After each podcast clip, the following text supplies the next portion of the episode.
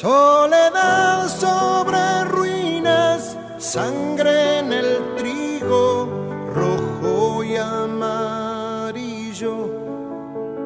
manantial del veneno, escudo heridas, cinco siglos igual. Libertad sin galope,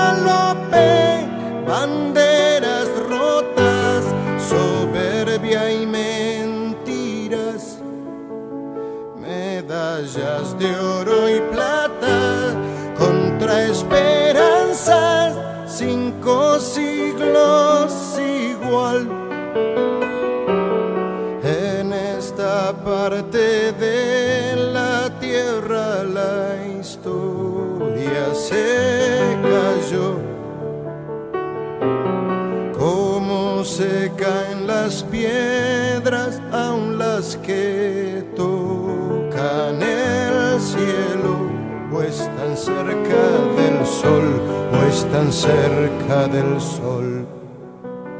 Desamor, desencuentro, perdón y olvido, cuerpo con mineral, pueblos trabajadores, infancias pobres,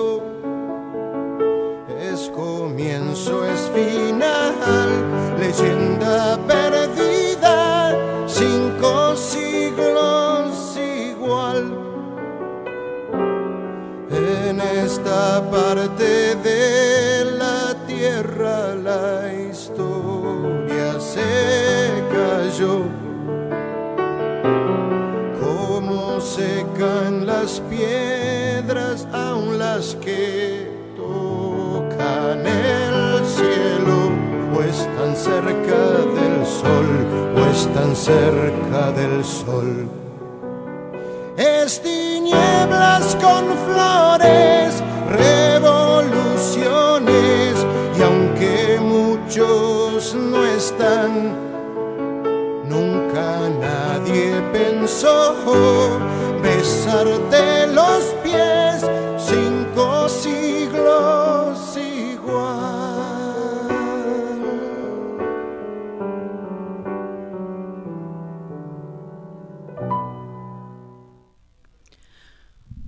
Buenos días Puerto Rico, bienvenidas y bienvenidos a otra edición de Dialogando con Beni, este es su servidora Rosana Cerezo. Comenzando este domingo con esa hermosa canción histórica eh, de León Gieco, se llama Cinco siglos igual. Y empiezo con esa canción como una reflexión que es la que vamos a hacer en el programa una reflexión sobre qué es historia. Historia es solo el pasado, historia es todo, historia es lo que vivimos. Eh, ¿Cómo se analiza esa historia? ¿Cómo se acepta o se rechaza, se evoluciona en la historia? Y esa es la reflexión de hoy y todos sabemos por qué. Y es porque esta semana pasada, a raíz de la visita del rey Felipe VI de España a Puerto Rico para llegar a unos acuerdos comerciales con Puerto Rico, pues amanecimos temprano en la semana con la estatua de Juan Ponce de León, ya icónica, está ahí desde el siglo XIX, eh, derrumbada en el piso. Y como esto es Puerto Rico, parece eh, a veces que la historia supera las novelas y parecería una novela de Luis Rafael Sánchez, pero a días del derrumbamiento de la, de la estatua de Juan Ponce de León, eh, que vino con un manifiesto en contra del desplazamiento de los boricuas, exigiendo que se derogue la ley 2022 y y que separe el, desplazamiento de los boricuas por los estadounidenses que vienen eh, a recibir los beneficios de esa ley.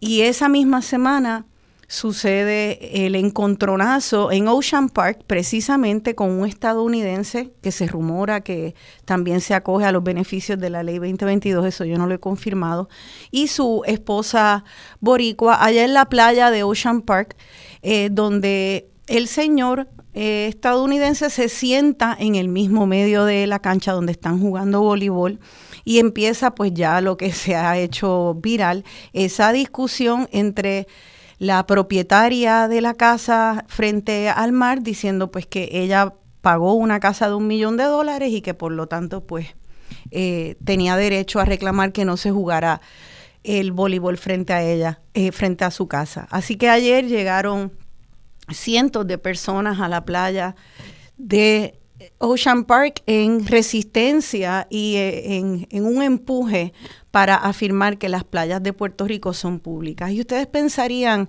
¿qué tiene una cosa que ver con la otra? ¿Qué tiene que ver la gimnasia con la magnesia? Bueno, pues resulta que las estatuas son símbolos, son símbolos muy poderosos.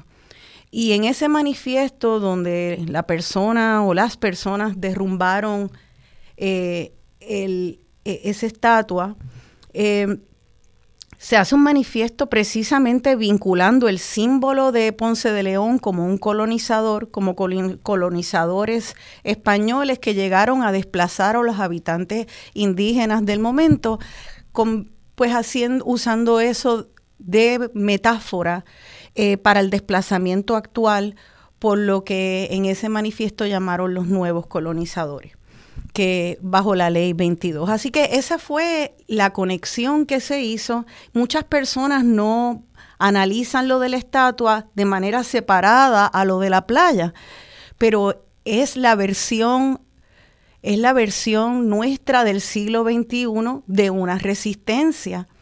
Eh, y me pregunto qué pensaríamos nosotros si ahora se hiciera una estatua de el propietario estadounidense sentándose en medio de una cancha, una estatua del señor americano sentado en resistencia y que ese fuera la estatua que hubiera en una plaza, pues probablemente eh, despertaría muchas pasiones y la derrumbarían y muchas personas dirían que sería un derrumbamiento muy apropiado.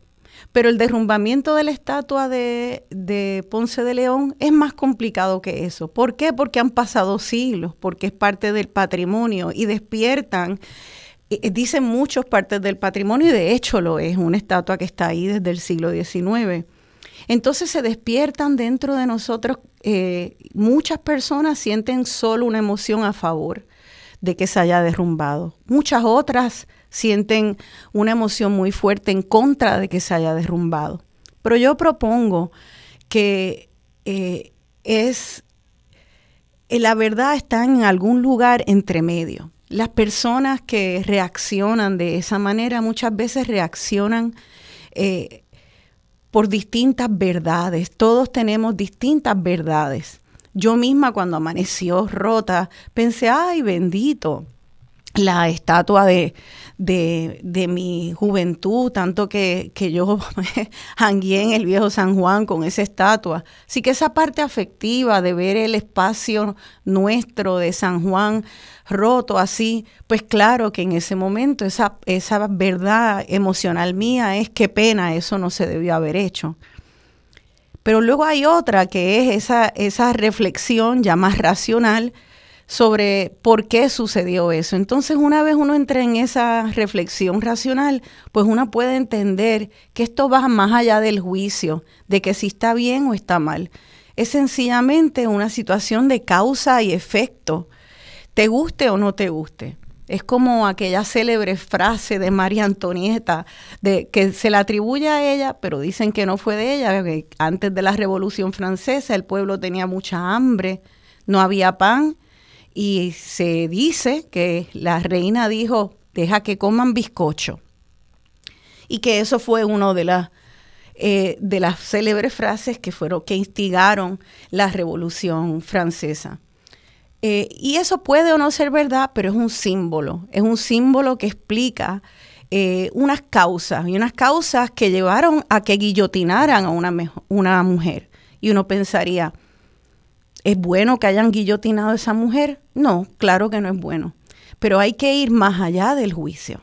Y eso es lo que vamos a hacer hoy aquí. Y para ello, eh, para hacer ese análisis racional, que explique las causas, cómo un pueblo 500 años después puede sentir eh, relevante eh, una discusión de una estatua del siglo XIX y de unos hechos de hace 500 años.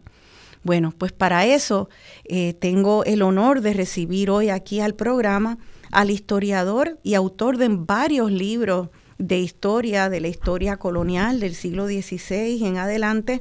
Él se llama Francisco Moscoso y eh, ha escrito recientemente el libro Fundación de San Juan en 1522. También una maravillosa bibliografía de la conquista y la colonización de Puerto Rico del siglo XV al XVII. Es catedrático jubilado de la Universidad de Puerto Rico, de la Facultad de Historia. Y pues ya lo veo en pantalla. Es un placer recibirlo aquí, primero por su, por su recorrido y su importancia en nuestro país y en el, la historia de nuestro país, el estudio de la historia de nuestro país, pero también porque me enteré que era amigo, fue amigo de mi papá desde muy joven, así que mucha alegría recibirlo aquí. Francisco Moscoso, bienvenido.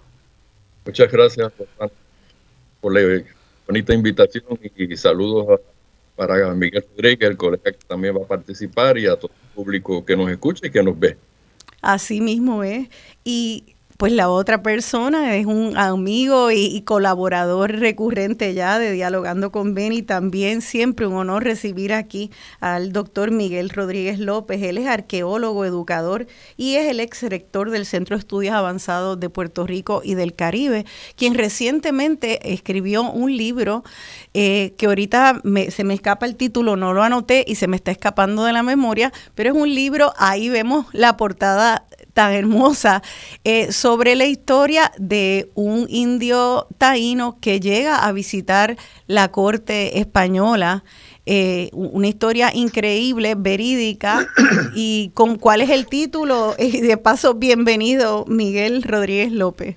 Muchos saludos, eh, muy agradecido por la invitación y poder compartir de nuevo con, con el amigo Francisco Moscoso que recientemente hemos estado compartiendo en, otros lugares. Yo creo que la situación que nos ha creado a, discutir este tema, yo creo que nos ha unido también, ¿verdad?, en términos de los historiadores y los, investigadores de esta época de la historia. Qué interesante. Y si me puede decir el título de su libro, porque luego lo vamos a. El, el indio borincano y el rey emperador, un encuentro para la historia. 1528. Y, y, después podemos hablar del libro, ¿verdad? Pero es algo que yo creo que, coincidió, igual que el libro de Pancho sobre la, eh, sobre la fundación de Caparra, ¿verdad? De, San Juan, que 1522, y realmente es interesante que, se está escribiendo sobre ese tema eh, y que surge esta situación de Ponce de León y de la llegada del rey, todas estas cosas, ¿verdad? Así que tenemos aquí un indio que llegó a ver el rey allá en España, el rey Carlos I, ¿verdad? Eh, ahora vino el rey a ver a, los indios acá de, Puerto Rico, el, rey del siglo XXI. Así mismo es, pues ahorita, ahorita lo comentamos.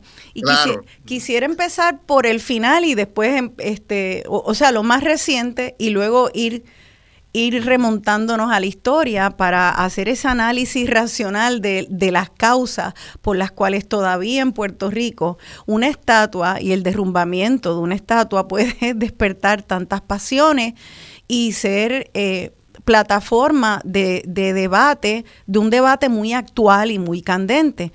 Eh, entonces quisiera empezar por preguntarle a ustedes y ponerlos en la silla caliente. Ustedes como estudiosos de la historia, eh, Francisco Moscoso, historiador, y Miguel Rodríguez López, arqueólogo, que también luego quiero que nos hable, pero ha, hecho excavaciones donde se eh, de descubrimientos arqueológicos indígenas que fueron precisamente, eh, fue precisamente el pueblo desplazado por, por, Ponce de León y los españoles. Eh, así que ustedes han estudiado esta historia y saben el valor de estudiar la historia y el valor de lo que es un patrimonio histórico. Y entendiendo eso, quisiera saber su opinión, que sabemos que es personal y cada todo el mundo tiene derecho a sus opiniones, sean expertos como ustedes o no, ¿verdad? Esto no trata de aplacar y decir esto es lo que dicen los expertos y ustedes no deben de, no deben de sentir eso.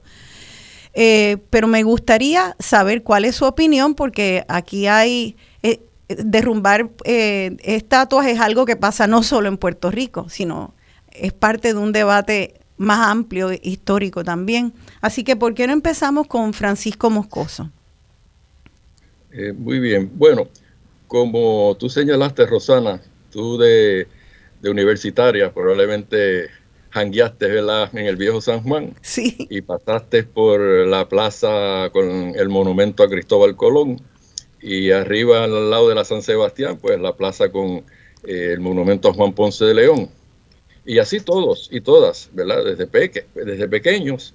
Y además de eso, no solo son monumentos, también son ciertas calles o avenidas, ¿no? Porque el mismo Ponce de León, en términos de, tránsito, pues arranca desde eh, las entrañas de Río Piedras y pasa por enfrente de la Universidad de Puerto Rico y sigue como una culebra larga, cruza el puente de Martín Peña, atraviesa todo Santurce, mira mal y llega hasta el viejo San Juan. Entonces, eh, para nosotros eh, se nos ha enseñado que eso es como que el orden natural de las cosas. Y realmente no existe ningún orden natural de las cosas en la sociedad humana, lo que existe es un orden histórico. Las cosas suceden históricamente. Eh, el rey Felipe VI, que vino a Puerto Rico, como señalaste también, en una misión comercial, pues nos lleva al siglo XV a un punto de partida que también es comercial. Eh, y eso creo que es lo primero que tenemos que tener en mente de, esas estatuas, qué es lo que han simbolizado y cuál es el contexto histórico de dónde surgieron.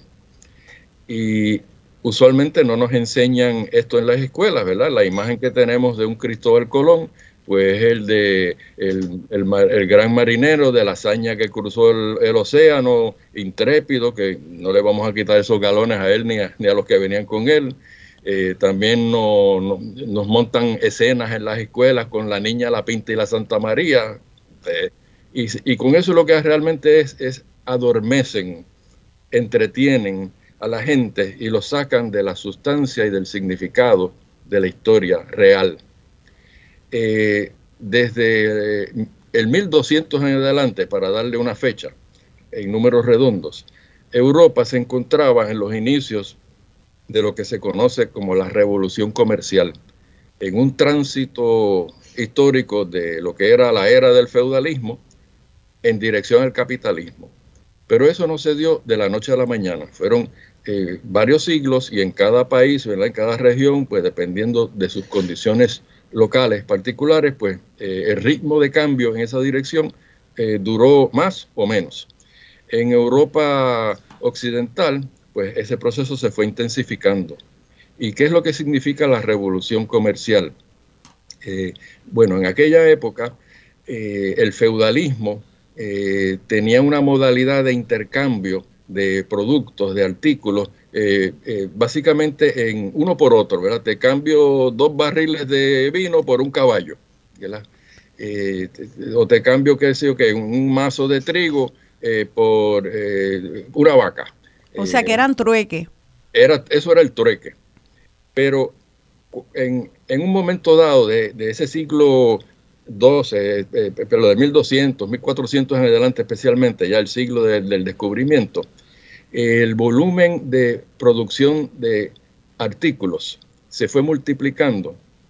Entonces, algo que existía en la antigüedad, pero de forma secundaria, la moneda, el dinero, eh, se fue colocando como una equivalencia entre los productos y fueron ganando valor monetario.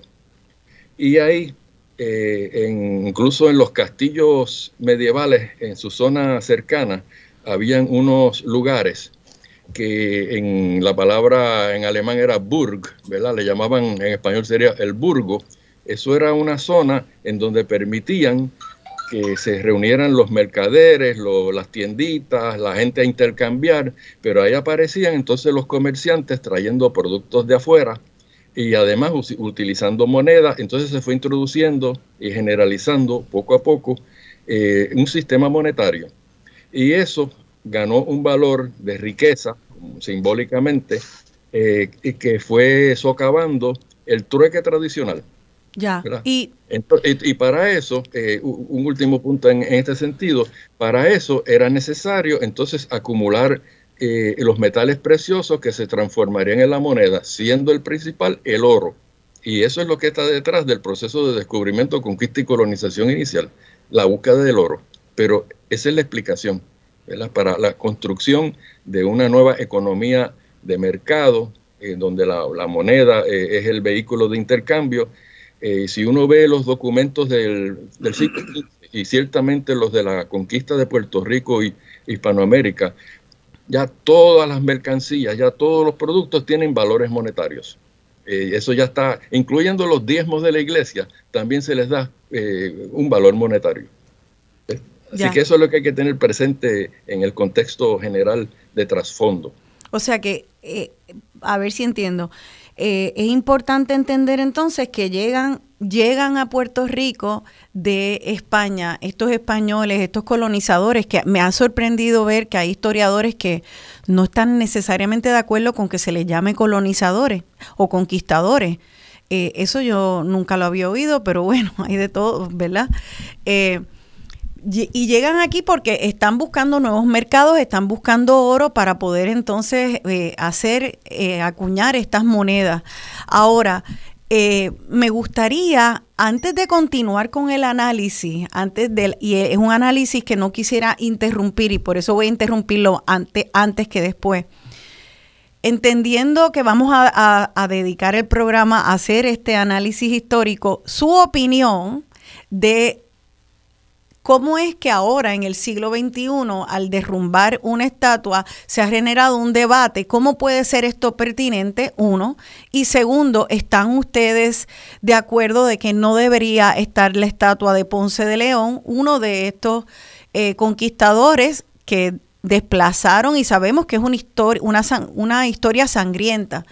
¿Es justificada? ¿Ustedes piensan que hace sentido en el contexto de esta historia que vamos a analizar? Eh, ¿Qué opinan ustedes para cerrar este segmento? Porque vamos a dedicar los otros al, análisis histórico. Empezar por atrás. ¿Cuál, ¿Cuál es la opinión de ustedes? Porque no le damos un momentito la palabra entonces a, al doctor Miguel Rodríguez López, luego seguimos con nuestro análisis, pero empezar con la opinión, porque yo sé que a muchas personas le interesa eso adelante y luego eh, creo que Miguel, creo que el, micrófono está en mute. Está apagado Mi micrófono, mira ahora. se, escucha? Sí, se escucha. Ah, pues mira.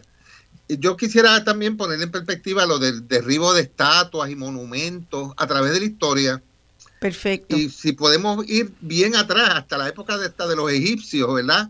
De los primeros civilizaciones, cuando venía una dinastía nueva al poder, eliminaban las estatuas de los, de los, de los, de los representantes de las dinastías anteriores y ponían sus propias estatuas. E incluso a veces pasaba que mutilaban las estatuas, le, tapaban, le, volvían a, tallar la cara y ponían los rostros de los nuevos líderes. Eliminaban también en el pasado todos estos grandes imperios las estatuas de los símbolos religiosos porque traían una nueva religión. O sea que el, el hecho de eliminar estatuas sustituirlas o mutilarlas o cambiarlas no es algo nuevo en que ocurre en Puerto Rico así de momento, eso ha estado ocurriendo a través de la historia, o sea, por ejemplo, eh, cuando los nazis eh, eh, gobernaba en, Alemania y en los países que ellos conquistaron, igual que eh, Mussolini, igual que Franco, se erigieron cientos, miles de estatuas de todos ellos y de monumentos eh, alabando su grandeza, ¿verdad? Mira, no, no, queda ni uno de esos, de esos monumentos. Los, el, mismo pueblo se levantó y las destruyó. En, en, Santo Domingo, cuando, cuando mataron a Trujillo, ese mismo día se levantó la gente y fueron allá y, y, derrumbaron las estatuas de, de Trujillo. O sea que yo no creo que es algo, eh, eh, eh, las estatuas, los monumentos son a veces simbólicos de una época, de unas creencias, de, de unos líderes. Entonces, el caso de, Puerto Rico, nos, me parece a mí, ¿verdad?, que, que, nos sorprendió quizás el, el, el, derribo de estatua de Ponce de León, pero como tú bien dices, fue algo simbólico. El mismo grupo que lo hizo lo, lo puso, o sea, esto no era una una acción en contra del rey, ni en contra de los españoles, ni de España. Fue, un, fue un, señalamiento de que todavía después de tantos años seguíamos siendo colonia y teníamos una figura colonial como es Ponce de León, ¿verdad? En una estatua en, San Juan. Ahora, también yo creo que, se debe aclarar que esa estatua no está ahí desde la época de la conquista. Eso se puso a finales del siglo XIX, que fue un, esfuerzo de un grupo de personas y del Estado para reforzar el sentido de lealtad hacia España. Esa estatua, eh, yo estoy seguro que ni Betance, ni Lola Rodríguez de Tío, ni Valdoriotti estaban de acuerdo con que se pusiera esa estatua en, el siglo XIX de Ponce de León. Ellos no admiraban ni, veían a Ponce de León como un héroe. Al contrario, yo creo que ni Hostos tampoco. O sea que yo creo que también eh, fue un... Tenemos que ver el contexto en que esa estatua se puso ahí, se colocó ahí. No fue que el pueblo puertorriqueño se levantó y dijo, vamos a ponerle estatua de Ponce de León o, de Colón. Fueron, fueron, fueron un, gesto del gobierno para reforzar la pérdida de la, de la confianza que estaba ocurriendo hacia España, ¿verdad? Y pues Ponce de León y Colón eran símbolos de ese, de ese imperio español que estaba derrumbándose. En el caso de Puerto Rico, ya era casi la última colonia, ¿verdad? Junto a Cuba. Así que yo creo que también debemos, no debemos como eh, afianzarnos esa, esa, esa, eh, una lealtad a una estatua o a un nombre de una avenida. Las, las, calles de San Juan se han cambiado muchísimas veces los nombres. Cuando vinieron los americanos, todas las calles tenían nombres de, militares norteamericanos y todavía quedan algunas. Y antes tenían nombres de los reyes españoles, etcétera. Y ahora tienen otros nombres, ¿verdad? Eh, eh, yo, yo, creo que también tenemos que acostumbrarnos que, que la historia va pasando y responde a la época, al momento. Eh, pues obviamente antes no habían estatuas de, eran estatuas de hombres, pues ahora estamos haciendo estatuas de mujeres también ilustres, sí. porque antes pues no se suponía que, los ilustres eran solamente los hombres. O sea que tenemos que colocarnos, yo creo que en un momento histórico diferente. Claro. Y por eso el, el, el derrumbe de esa estatua más fue como una, como, como se señala, un aldabonazo a la conciencia de Puerto Rico de que vamos a vamos a discutir este tema. La, viene todavía estamos en, una situación colonial.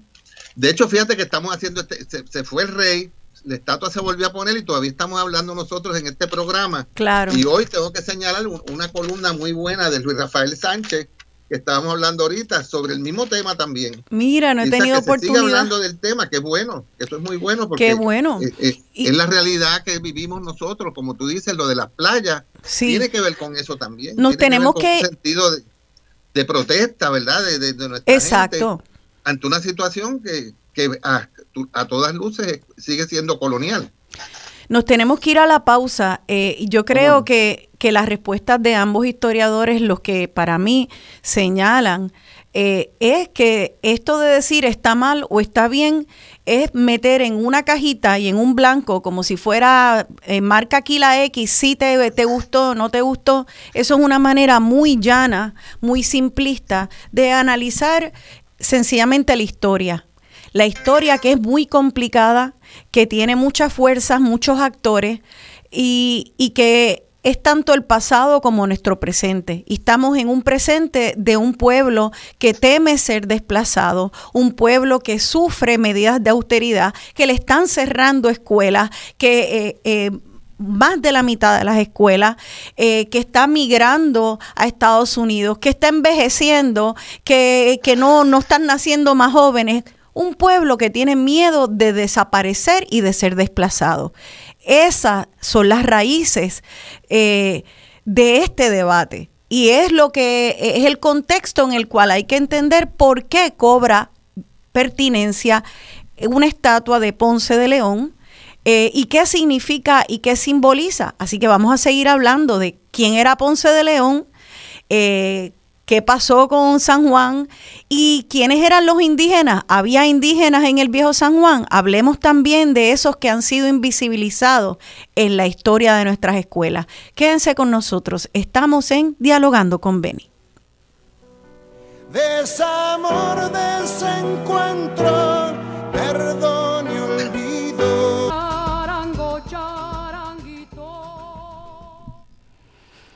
Aquí de vuelta dialogando con Beni, yo soy Rosana Cerezo y estoy dialogando con el historiador Francisco Moscoso y el arqueólogo Miguel Rodríguez López. Esa canción, en la voz de la inolvidable Mercedes Sosa, se llama Canción del Derrumbe Indio.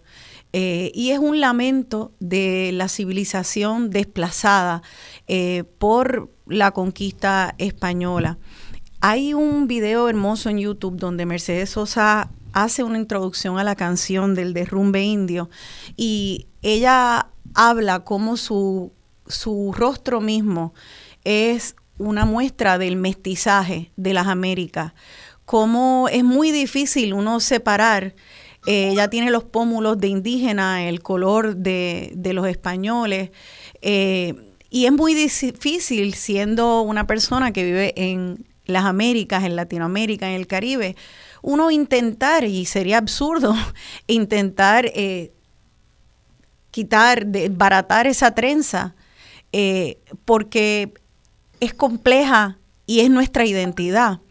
Pero precisamente porque esa estatua es parte de esa historia que uno mira y ya yo veía, cuando hablo de mi jangueo de adolescente, yo veía a Ponce de León y lo menos que pensábamos las jóvenes y los jóvenes que estábamos allí eh, era la historia de Ponce de León. Lo que lo veíamos era como si fuera un abuelo señalando el camino a la San Sebastián, a donde había que ir, llegar abajo a tomarse una fría. Eh, uno, y, y por eso yo creo que es natural que tengamos emociones mixtas. Por un lado, la pérdida, wow, ¿cómo va a ser? Yo siempre he estado ahí, es parte de nuestro patrimonio. Pero me pregunto yo, ¿cuál es la historia de ese San Juan viejo eh, que, que justifica que ahí solamente haya estatuas de los conquistadores? Más allá del tótem que ha venido a reivindicar este la eh, ¿verdad? Está, todas las estatuas en San Juan, ese tótem con los restos arqueológicos de excavaciones que se encontraron de restos de los de la eh, eh, de, de, de, de, cosas alfarería, creo que se llama, indígena. Pero fuera de eso, uno entra a San Juan y ¿quién está? Está Colón. Luego más arriba, entonces está Ponce de León. Y la rogativa, eh, con el cura también defendiendo los españoles, pero yo no veo eh, una estatua de un indígena. Yo me imagino que ahí vivían los indígenas que estaban ahí antes. No veo tampoco estatuas de personas negras. Tenían algo que ver, tuvieron algo que ver eh, la población africana, afroboricua con, con, la construcción del viejo San Juan. así que vamos a hacer un análisis un poquito más complejo y yo creo que hay muchas respuestas en la historia. Eh, de hecho, uno de los radioescuchas quiere que mencionemos, y lo tiro ahí para luego discusión, eh, el hecho de que sea pertinente todo esto por el desplazamiento original de la conquista y que ahora eh, nuestro Miguel Rodríguez López, López habla y de usted fue rector de un centro que también ahora fue desplazado. Desplazado. O sea que, la, que es bien, es bien increíble cómo la historia parece que son 500 años y que es otra cosa completamente distinta y sin embargo las personas agarran precisamente de la historia para poder hacer comparaciones de lo que está pasando hoy en día y esa historia entonces es muy potente está muy cargada de significado, nos da muchas lecciones. Así que quisiera ahora pasar a eh, pasarle la palabra a Francisco Moscoso, que sobre la construcción de esa, esa capital, eh, que no siempre fue en el viejo San Juan, la capital establecida por los españoles eh, era en Caparra, y pues hablar, un, vamos a, si nos puede explicar un poco, y va a tener que ser a grandes rasgos, pero ciertos elementos que nos den un la sobre esa historia española y el desplazamiento y la invisibilización de otras poblaciones. Eh, ¿Cómo no? Primero me gustaría suscribir plenamente la reflexión que hizo el compañero Miguel Rodríguez eh, y añadirle que, como tú has notado, ¿verdad? Cuando uno entra al viejo San Juan, pues eh, primero está Colón y está Ponce de León, los dos marchan de la mano eh, lo tenemos también presente en mi ciudad natal de Mayagüez, eh, en la Plaza de la Candelaria. Y últimamente en un adefesio gigantesco que han puesto eh, en el área de Arecibo. Ah, de veras. dedicado a Cristóbal Colón. esto también es reflejo de, de una tónica imperial, ¿verdad? De un enfoque imperial que ha prevalecido en la historia oficial e incluso en ciertos textos de historia de Puerto Rico que se sigue reproduciendo. Eh, también indica una desconexión entre los hallazgos y las investigaciones más actuales en la Universidad de Puerto Rico y el magisterio público y privado porque creo que debe haber más interacción para poner al día, eh, eh, eh mostrarle las evidencias nuevas, las informaciones, las investigaciones, para que no sigamos repitiendo lo mismo. Que cambien las calles o caigan monumentos, eso es un reflejo también pues de la conciencia que tiene un pueblo en un momento dado sobre su pasado y sobre su presente, porque la historia es un quehacer continuo, es un proceso que va entrelazando el pasado y el presente, no está divorciado. Claro, claro. Y pues hablemos porque los segmentos se nos van bien rápido y quisiera así hablar y destacar algunos aspectos de esa historia que pueda eh, hacernos entender esa figura de Ponce León y también la presencia de las otras poblaciones. Primero la indígena y taína y luego eh, la población africana y afroboricua en la construcción de la capital. Eh, porque eh, no vemos más que la, parte española, mucho hablar de que somos tres razas, tres razas, pero lo único que se le ve es el honor a la raza que vino aquí a matar y ensangrentar. Entonces, ¿dónde están las otras dos? Porque no las estoy viendo bien representadas en la capital. Este, ellos estaban, fueron, ellos y ellas eran parte de la construcción de esa capital. Eh, vamos a hablar un poco de esa historia. Bueno, Ponce de León, formalmente hablando, eh, comienza la conquista en agosto de 1508. Y entre ese año y abril de 1509 se construye la villa de Caparra como primera capital de la colonia. Algo que facilitó eh, el que pudieran hacer eso sin confrontamientos inicialmente, sucedió también antes en la española. tengamos presente que los primeros 15 años de conquista y colonización enfocaron en la vecina española. Y de allá también va a venir eh, Juan Ponce de León como uno de los conquistadores. Eh, en 1503-1504 él era uno de los eh, hombres de confianza del gobernador general entonces, se llamaba Nicolás de Obando, y participó en la conquista de Higüey, de toda esa zona. Y de hecho lo nombraron allí lugarteniente del gobernador Obando allí. Así que ya tenía experiencia previa con la sociedad taína, una sociedad de nivel de cacicazgo, ¿verdad? La, parte más evolucionada de las sociedades primitivas, desde las bandas, tribus hasta los cacicazgos, ya con una complejidad ¿verdad? de una estratificación social, eh, jefaturas, ¿verdad? con jurisdicciones eh, internas de los cacicazgos.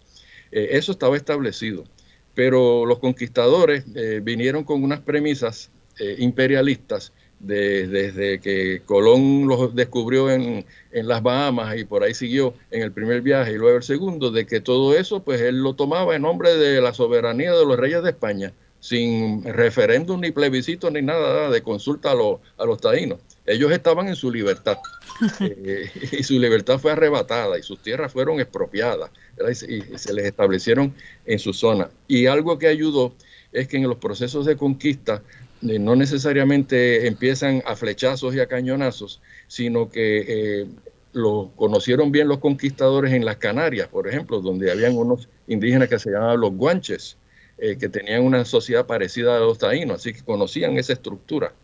Y además hmm. facilitó el que trajeran objetos, artículos, eh, prendas, ¿verdad? Para mostrárselos y regalárselos a los indígenas para traerlos.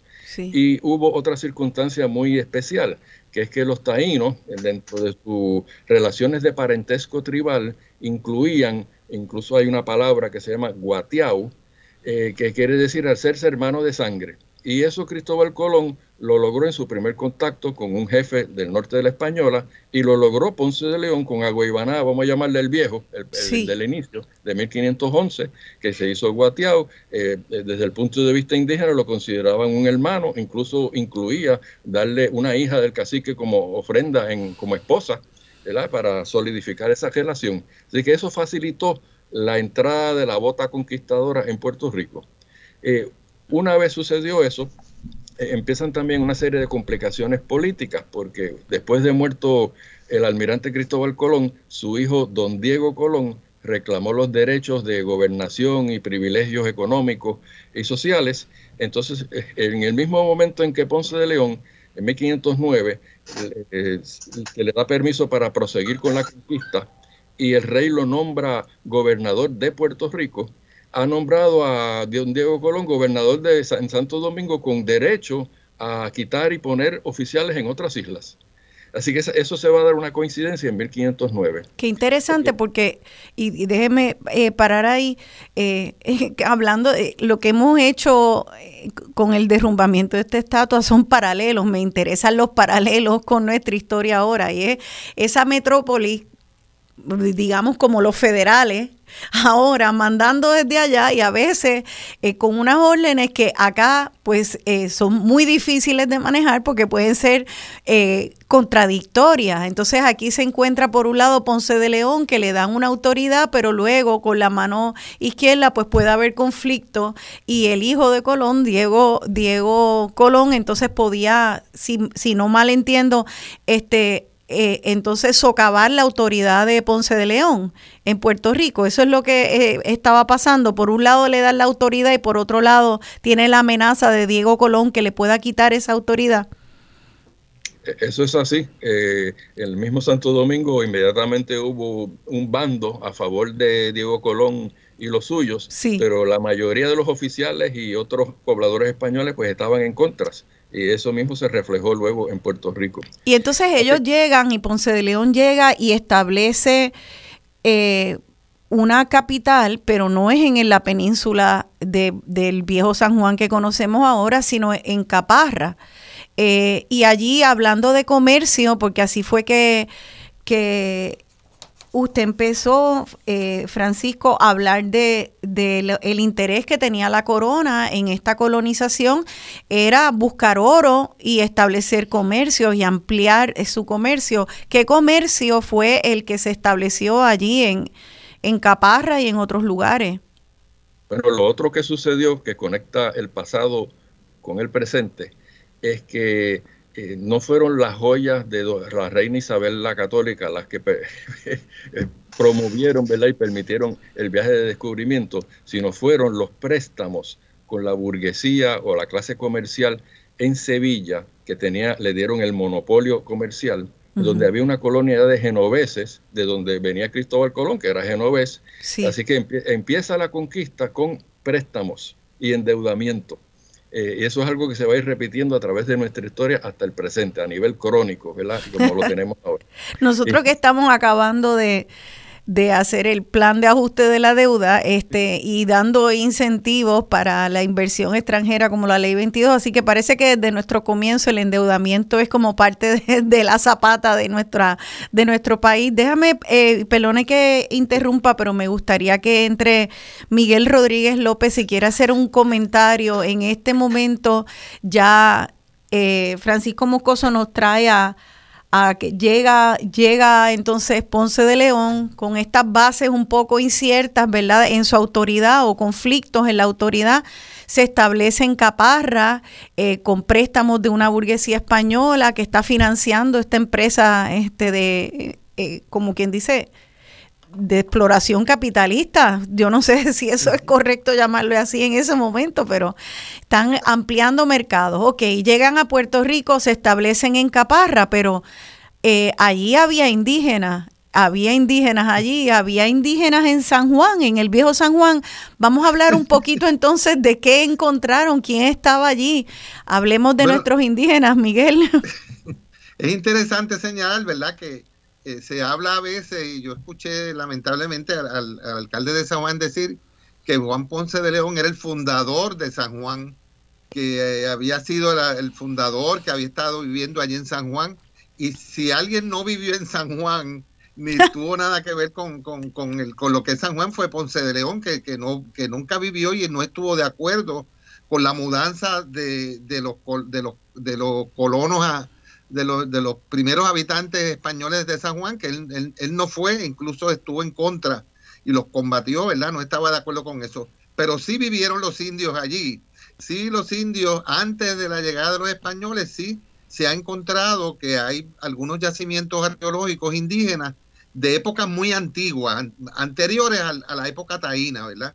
Eh, debajo precisamente cuando el rey estaba entrando a la iglesia de San José, yo me dije, cuando vi esa escena, yo dije, caramba, nadie le dijo que debajo de la iglesia y debajo de donde es el, convento de los dominicos, ¿verdad? Que es la parte más alta de San Juan, hay todavía restos de un yacimiento indígena muy, muy extenso eh, de la cultura Igneri, de la cultura saladoide, que fue excavado allí por don Ricardo Alegría, precisamente cuando estaba restaurando esos dos edificios, empezaron a excavar las zapatas y encontraron esos restos vasijas, restos de óseos, osamentas de indios, objetos de, gran belleza, artesanía, etcétera. Y yo después con mis estudiantes en una ocasión excavamos también el, debajo de la iglesia de San José en una reconstrucción que se hizo a fines de los años 70 y principios de los 80 también volvimos a encontrar restos indígenas y sabemos que también hubo indios eh, que vivieron, por ejemplo, en el área de Puerta de Tierra, donde está la Guardia Nacional, también había un gran asentamiento indígena allí. Y yo no dudo, no, no me cabe la menor duda que tiene que haber habido eh, también algún asentamiento de la época taína, porque alguien le tiene que haber enseñado a los españoles las ventajas de ese lugar.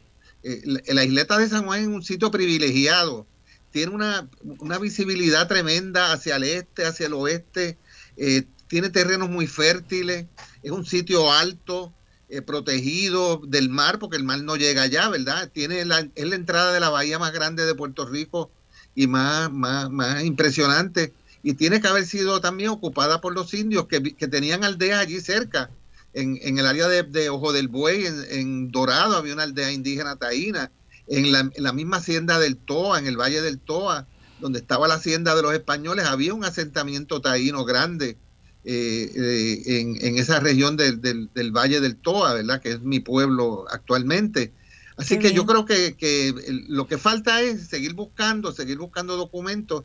Yo cada vez que veo algún relato o algún documento, los mismos publicaciones que ha hecho eh, Francisco Moscoso sobre el, la, la fundación de San Juan, busco a ver si hay algo que mencione que había indios allí Sí. porque tiene que haberlos habido, porque de, alguna manera ellos también participaron en la, construcción de esas casas, de, la, de las iglesias, de lo que se construyó. Era primero mano de había indios esclavos, que habían sido esclavizados, ¿verdad? E, especialmente los que se oponían, los que luchaban contra los españoles, los hacían esclavos, pero también había indios encomendados, que no eran esclavos propiamente, pero sí tenían que trabajar obligatoriamente y estoy seguro que participaron en las construcciones primeras de ese, esa capital de San Juan que se está celebrando ahora los 500 años.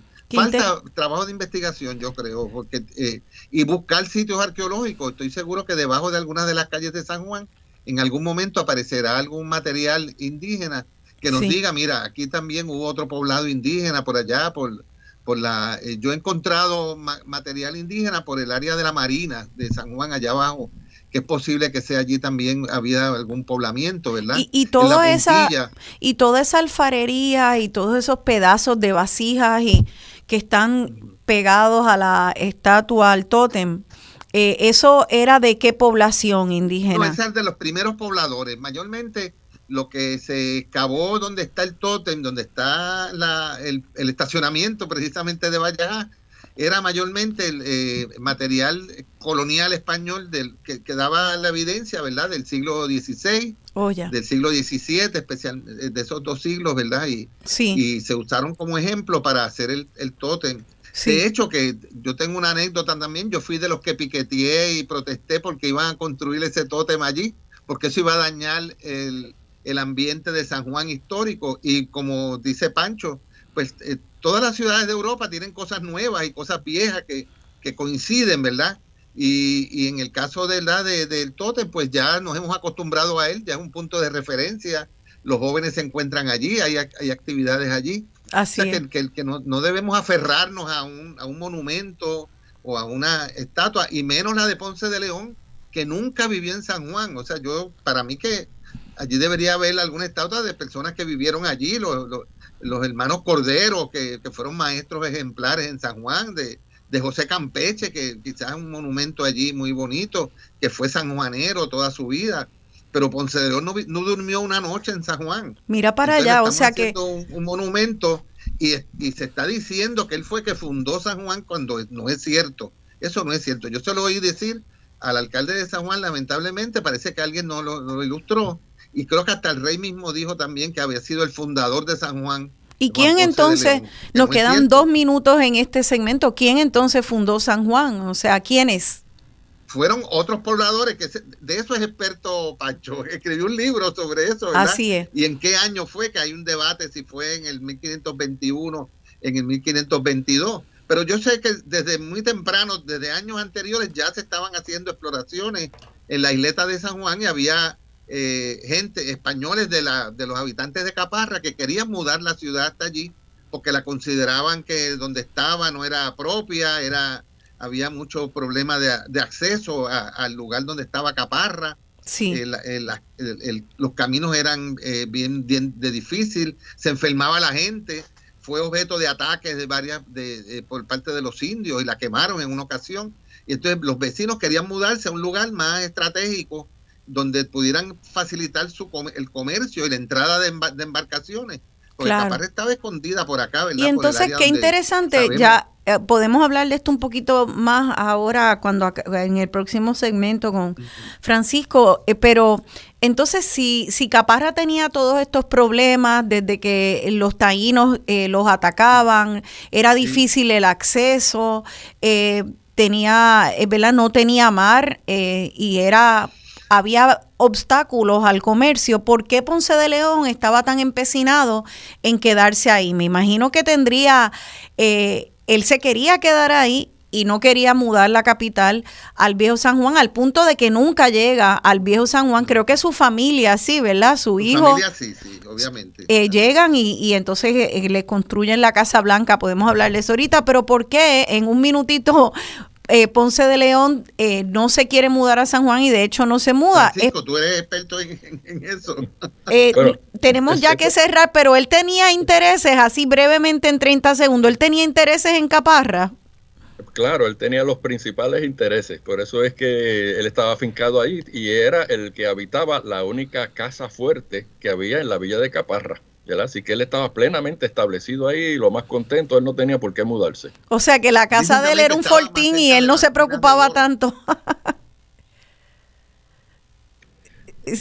sí, eh, es, bueno señalar también que, eh, que crea mucha confusión que desde que se nombró la isla como Isla de San Juan Bautista, a lo que se llamó Puerto Rico inicialmente fue al puerto, porque Ponce de León cuando llegó por esa área hicieron ah, una exploración, vieron el potencial del oro y dijeron, esto es un Puerto Rico. Ah, qué bien. Entonces, entonces luego, cuando se funda la villa de Caparra, hasta 1521 le estuvieron llamando simultáneamente Ciudad de Puerto Rico.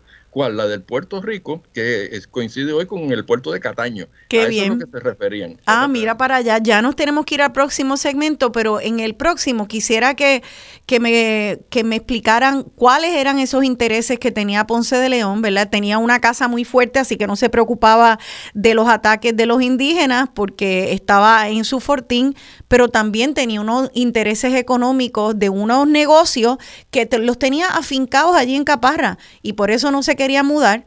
Eh, así que vamos a seguir aprendiendo de Ponce de León y de esa mudanza de Caparra a el viejo San Juan, quien también ayudó a construir y los de y los afroboricuas construyeron, ayudaron a construir. Deberíamos de tener eh, también estatuas de los de, de afroboricuas que construyeron el viejo San Juan. Vamos a aprender un poco más de esa historia. Quédense con nosotros. Estamos en dialogando con Beni.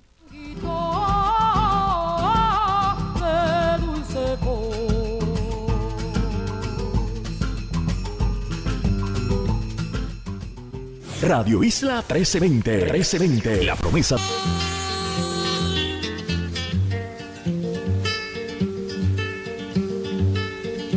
Como los rastros orientan a la hormiga, tanteando vamos hacia...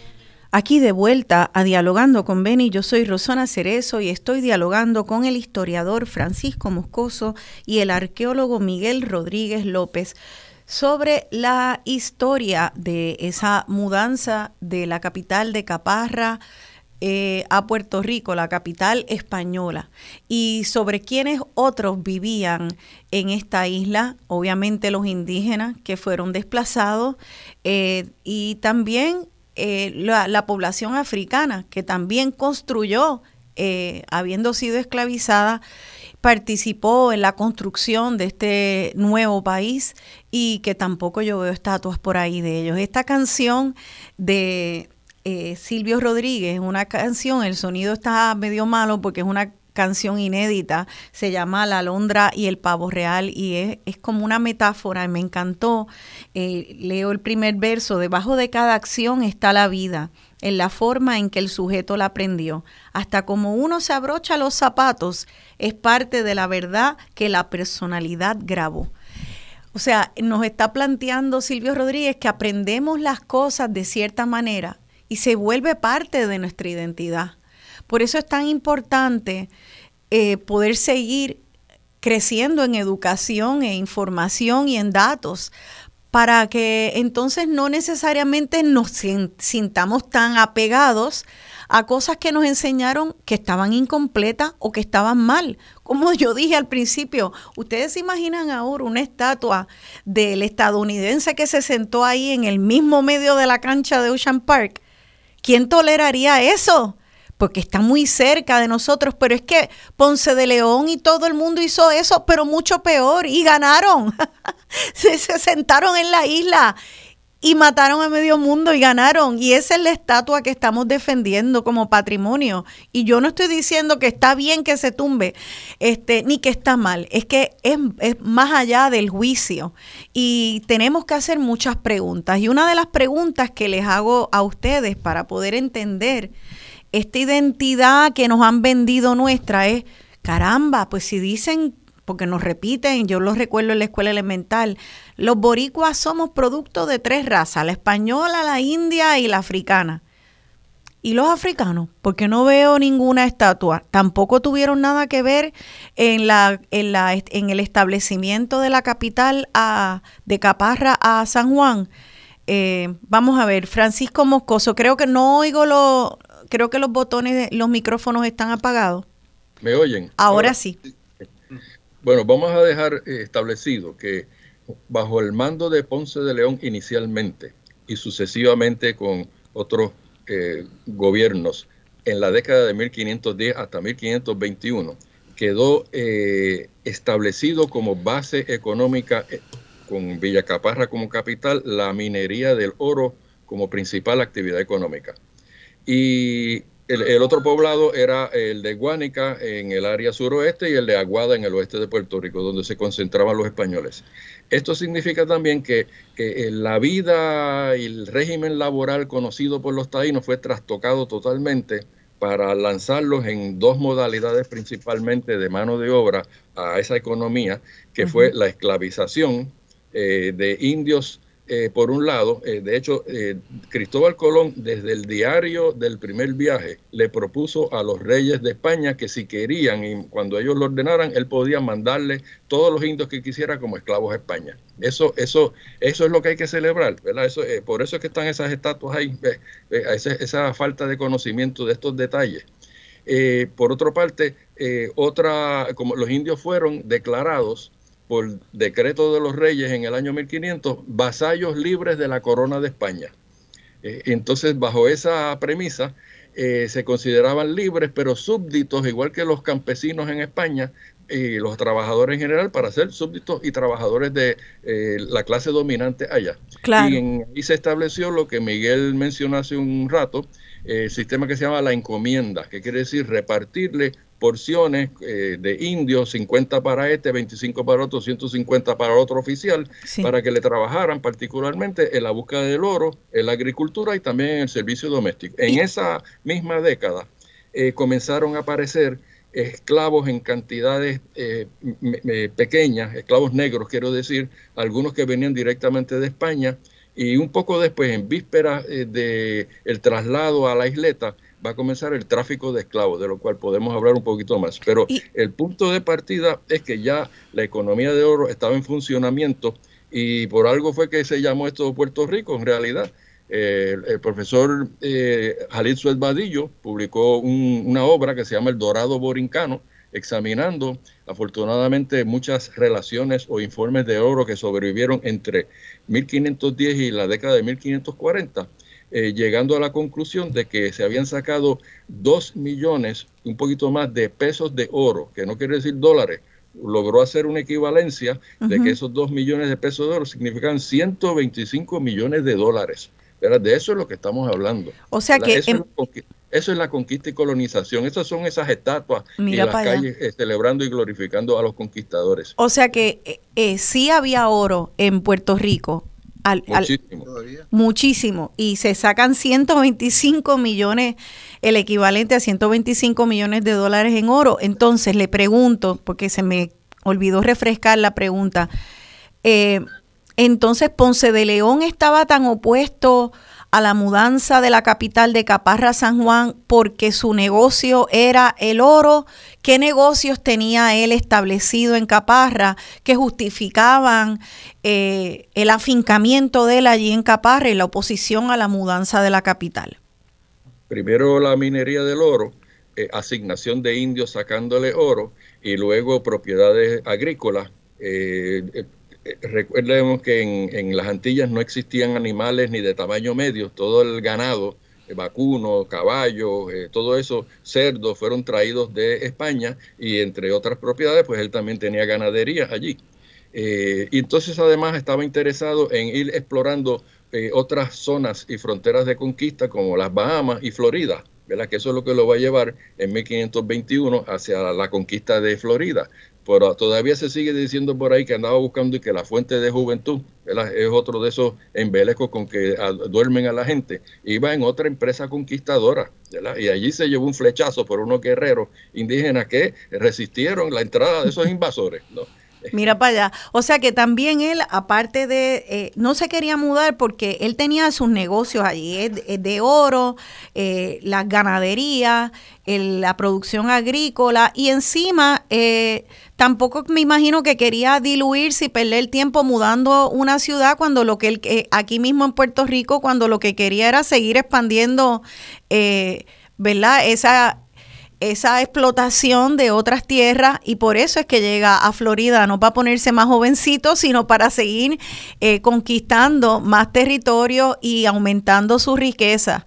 Eh, así que él se opone, eh, se va a Florida, más o menos entonces él se va a Florida y recibe ese flechazo de los indígenas eh, nativoamericanos de allá en Florida, los recibe más o menos cuando se está mudando acá a la capital, a pesar de que él no está ni aquí. Así, él, no estaba ni aquí cuando empezaron a mudarla.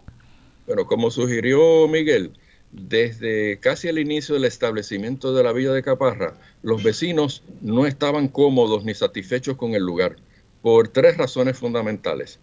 Hay una que es la más secundaria de todas, que es la que nos siguen transmitiendo, que, que ahí había muchos mosquitos, que el lugar era malsano. Pues cierto, ahí es parte de la realidad. Pero más importante era que era vulnerable a los ataques de los indígenas. Cuando eh, estalló la rebelión taína en 1511, que duró varios años, la villa de Caparra fue incendiada y destruida sus casas en tres ocasiones. Así que era un lugar bien inseguro.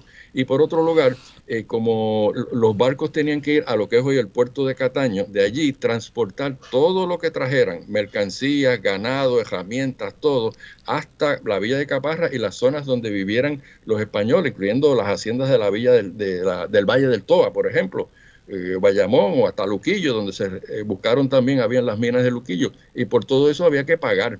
nada, desde que empezó la conquista y colonización, nada es gratis. Todo viene con deudas y con precios. y, por lo tanto, los, vecinos fundamentalmente hicieron una investigación, en, se conoce como la información del licenciado Rodrigo Figueroa, 1519, en donde testificaron que ellos lo que querían era eh, que hubiese un lugar visible para establecer una ciudad mercantil ¿verdad? que atrajera a los barcos que a veces pasaban por la costa norte y seguían viaje para Santo Domingo porque no veían ninguna ciudad. Entonces, eso, los intereses mercantiles, claro. comerciales, antes como ahora, los intereses capitalistas son los que estaban moviendo la historia y la están moviendo ahora en Puerto Rico. Eso es lo que hay que tener bien claro. Y por eso es que deciden eh, aprobar, eh, en, desde 1517 hubo una crisis política en donde se enviaron tres eh, frailes de la Orden de San Jerónimo porque don Diego Colón se había, prácticamente lo habían sacado de Santo Domingo y se fue a reclamar sus poderes en España. En Puerto Rico eh, en esos años gobernó el licenciado Sancho Velázquez, que es eh, uno de los ejemplos más notorios de la corrupción eh, gubernamental de aquella época. Entonces vinieron a tratar de poner orden en su, en su casa colonial. Entonces los vecinos dijeron, nosotros lo que necesitamos es un lugar de establecimiento de una ciudad que tenga ver, el porte mercantil con un puerto donde podamos incluso organizar astilleros y qué mejor lugar y además protegido que la isleta de San Juan. Ya, interesante porque entonces hay una hay una controversia sobre si ese movimiento cuando finalmente se convencen y hay un, consenso más o menos, nunca con la aprobación de Ponce de León, pero un consenso de que se va a mudar y todo el capital dice eso es lo que conviene. Y hay controversia si fue en el 1521 o 1522, eh, pero se muda la capital y ahí vuelvo con la pregunta, ahí cuánta... Eh, ellos usaban mano de obra indígena. Los taínos participaron como, como mano de obra esclavizada o como parte de estas encomiendas en esta construcción. Los afroboricuas también participaron de la construcción establecimiento de Caparra, que, perdona, de San Juan.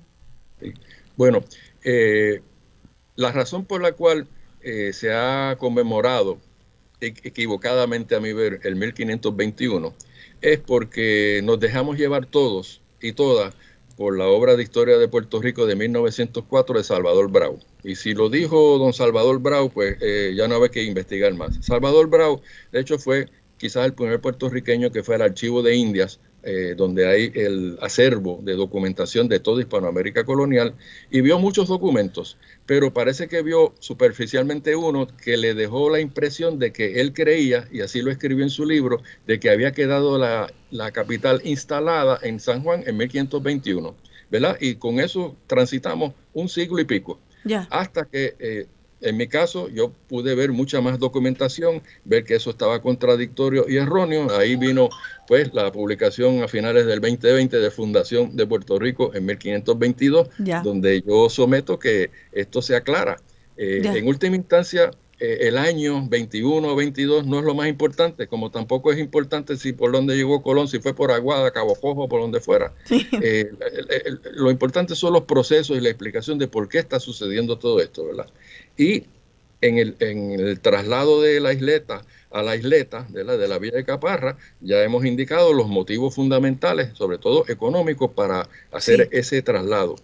Eh, ¿Por qué decimos que es en 1522? Bueno, ¿Y qué Bueno. protagonistas y qué manos de obra se utilizaron en Sí, todo sobre todo la, la, para poder diver- diversificar y visibilizar a, a estas poblaciones que han sido invisibilizadas porque no veo estatuas por ninguna parte ni tampoco veo que nos, me lo enseñen en, en la escuela ni se lo enseñen hoy, hoy en día en el siglo XXI a nuestras niñas y niños. Así que sí, por favor, si podemos hablar de esa participación indígena Sí. y africana.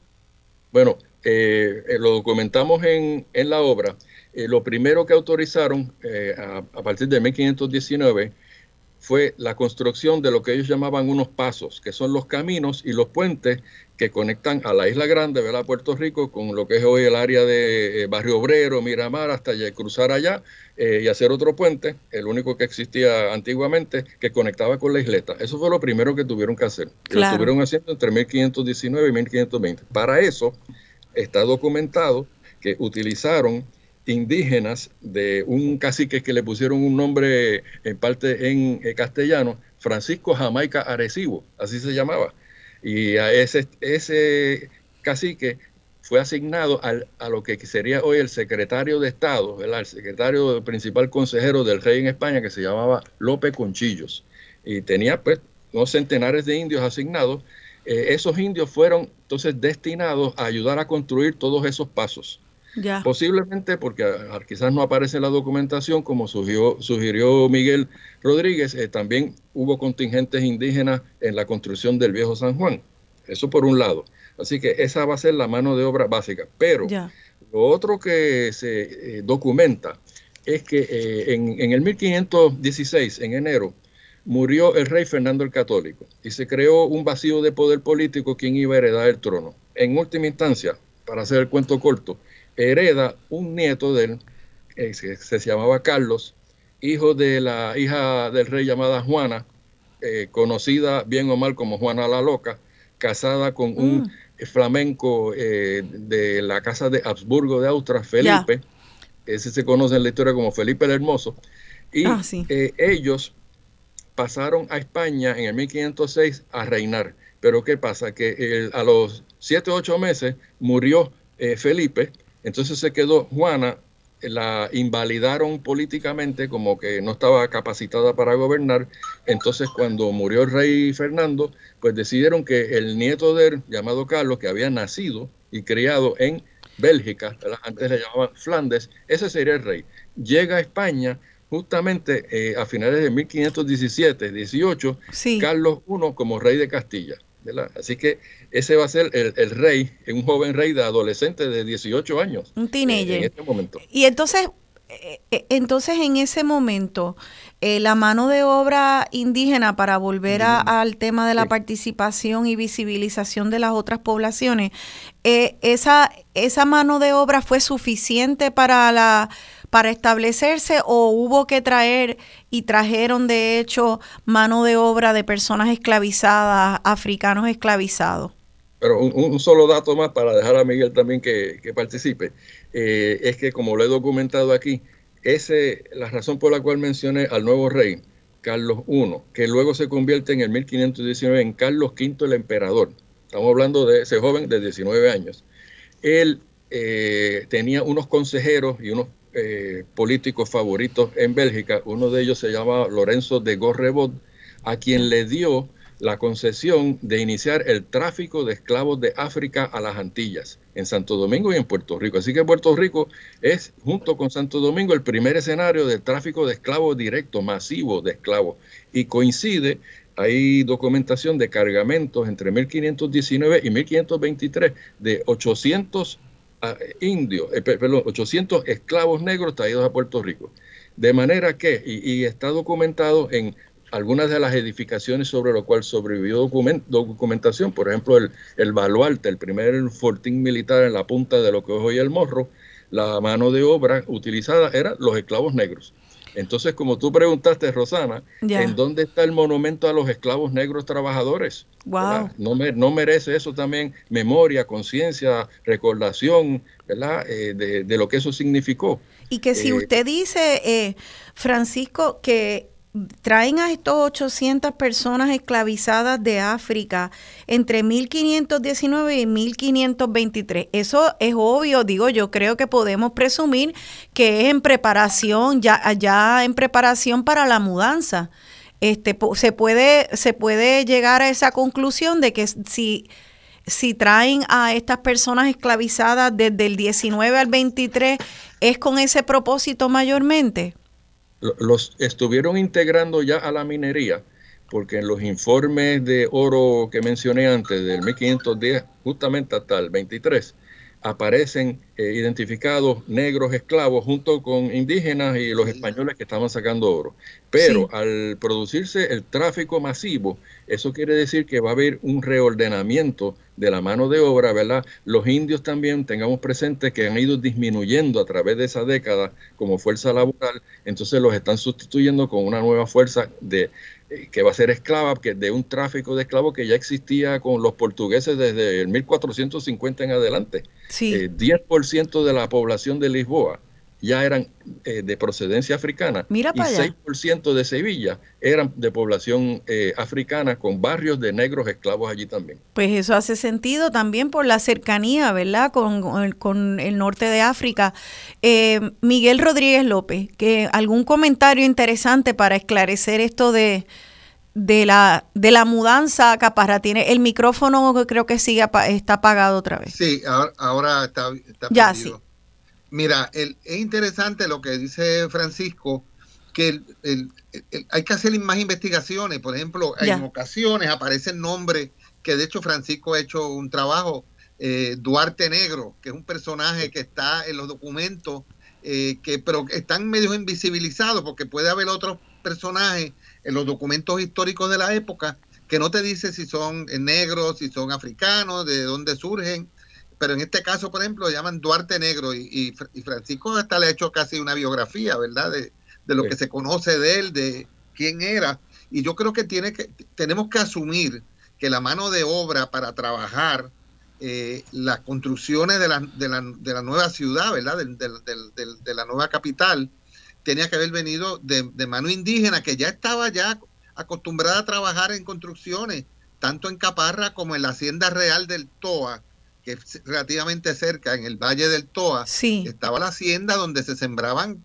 miles de, de hectáreas, ¿verdad? De siembras de yuca, de batatas, de otros productos. Se criaba ganado para alimentar a los, a los, a los colonizadores también. Y tiene que haber producido mucho, mucho eh, eh, indio para trabajar en las construcciones. Quizás más en esos primeros años, más era la mano de obra indígena, pero también ya estaban llegando eh, mano de obra esclavizada eh, en grandes cantidades. Lo que pasa es que a veces, como eh, hemos señalado, esos documentos, pues, no son los que por lo general los, los, los historiadores tradicionales han buscado. Hay, hay, que ir a buscar esos documentos. Muchos de ellos están en Sevilla, muchos de ellos están publicados en otros libros, como la, los documentos de la Real Hacienda, que son libros de, de cuentas comerciales, ¿verdad? Que no son sí, eh, qué eh, interesante. de- de- del, del documento de la Fundación de San Juan, ni las cosas así. Entonces hay que, el, el- el historiador te- tiene que ir a buscar esos otros tipos de documentos que a veces tienen información de quiénes eran las personas en términos de, de individualizar esa mano de obra. Y yo creo que va, va, va, va, yo creo que todo este, esta preocupación que ha surgido ahora con los 500 años de San Juan, que de hecho yo siempre alego que San Juan tiene mucho más de 500 años de historia, porque tiene la historia indígena allí también. Claro. En, en una ponencia que yo escribí hace un tiempo, decía, eh, San Juan tiene por lo menos 2.000 años de historia, porque tiene 1.500 años de historia antigua, que sabemos que hay restos arqueológicos y Sí, que ¿verdad? No, no, no debemos olvidar, no debemos invisibilizar esa historia también, como no la hacen en México y no la hacen en Perú y en otros lugares. Eh, así que yo creo que poco a poco van a ir surgiendo nuevos documentos, nuevos personajes que a través de ellos vamos a conocer ese, es- ese, ese sector de la población originaria eh, en- de, de- de la colonización que a veces está invisibilizada, muchas Sí. veces está invisibilizada Claro. y merece reconocimiento. Lo que pasa es que tenemos que buscar quiénes eran, cómo, cómo lucían, ¿verdad? Yo, yo acabo de encontrar en, en el libro este que yo escribí un- Sí. un- una, una figura de un indio con, con nombre cristiano, Juan Garcés, que fue hasta, hasta España y viajó allá, etcétera. Pues ese es un, a través de él, pues yo sé que eh, debe haber más, más personas como él. Eh, eh, Francisco Pancho Moscoso ha descubierto o ha, o ha buscado información sobre un, una figura, Duarte Negro, y cuál fue el rol de él, porque lo mencionan mucho en, la, en, esos documentos. Pues esa es otra persona que está visibilizada ahora, por lo menos, y, y, no puede haber sido el único. Estoy seguro que tiene que haber habido más personas como Duarte Negro, como Juan Garcés, como otros. Pero vamos a tener que ir entonces a, a, a, a buscar los individuos, ¿verdad? A, reconstruir un poquito biografía. Eh, historias eh, individuales, no las historias así. Y me imagino que debe ser muy difícil eh, si la historia la estaban escribiendo en el idioma que nosotros conocemos eh, precisamente los colonizadores y esos colonizadores en su mayoría, no todos, pero eh, por lo menos muchos de los que estaban escribiendo la historia eran hombres blancos que ve, poderosos que veían o de la iglesia o de los negocios o de una burguesía o una oligarquía que veían a los indígenas y a las personas africanas como ganado. Entonces yo me imagino que debe ser muy difícil eh, para en esa perspectiva. Eh, ¿verdad? Que fue evolucionando, yo me imagino, eso fue evolucionando, pero muchos de ellos veían a esos seres humanos sencillamente como cualquier otro bien o propiedad. Y debe ser entonces una hazaña como historiadores ustedes poder escarbar cualquier información que humanice a esos seres humanos que fueron deshumanizados en esa historia. Eh, es, ya no... es, un trabajo, yo diría como arqueología histórica, ¿verdad? Si podemos porque hay que hay que buscar allá profundo. Mira, yo a veces, eh, Francisco, estoy seguro, porque él, ha trabajado también todos esos documentos, mucho más que yo. A veces mencionan eh, Furano de tal, entonces te, da un nombre de un indio, pero está, el nombre es cristiano, no te dice el nombre original. En algunos casos sí te da el nombre original y quieren eran los hijos, qué hacía en la hacienda del Toa. Tú lo puedes seguir por varios años, ¿verdad? si, si se dedicaba a sacar oro o lo obligaban a, sembrar o que vivían en, el otoao. Tú puedes seguir la pista de algunas personas, pero están invisibilizadas por los nombres o las mujeres, que eso es otra, otro tema, ¿verdad? a veces dicen, eh, eh, fulana es la, mujer de, Juan Pérez, pero no te da ni siquiera el nombre de, la, de esa mujer. Claro, también. Que sacaba oro, que trabajaba, que hacía un montón de cosas, sembraba la tierra pero no te la, no te la individualiza, no te le da un nombre. Entonces, yo, yo creo que esa es parte ¿verdad? de la nueva forma de hacer historia, que hay que buscar eh, documentación.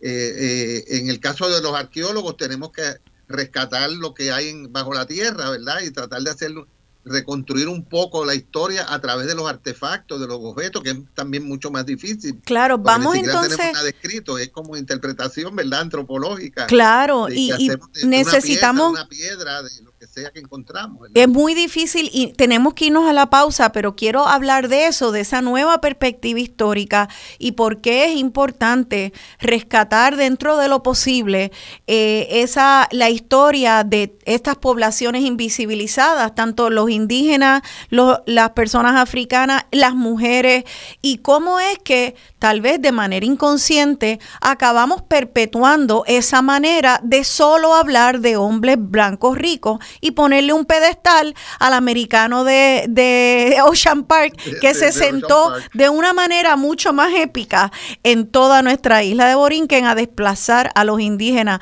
Es interesante nos tenemos que hacer muchas preguntas y tener un poco de paciencia antes de saltar a conclusiones. Eso es lo que estamos tratando de hacer aquí. Quédense con nosotros, la cosa está interesante aquí en Dialogando con Beni.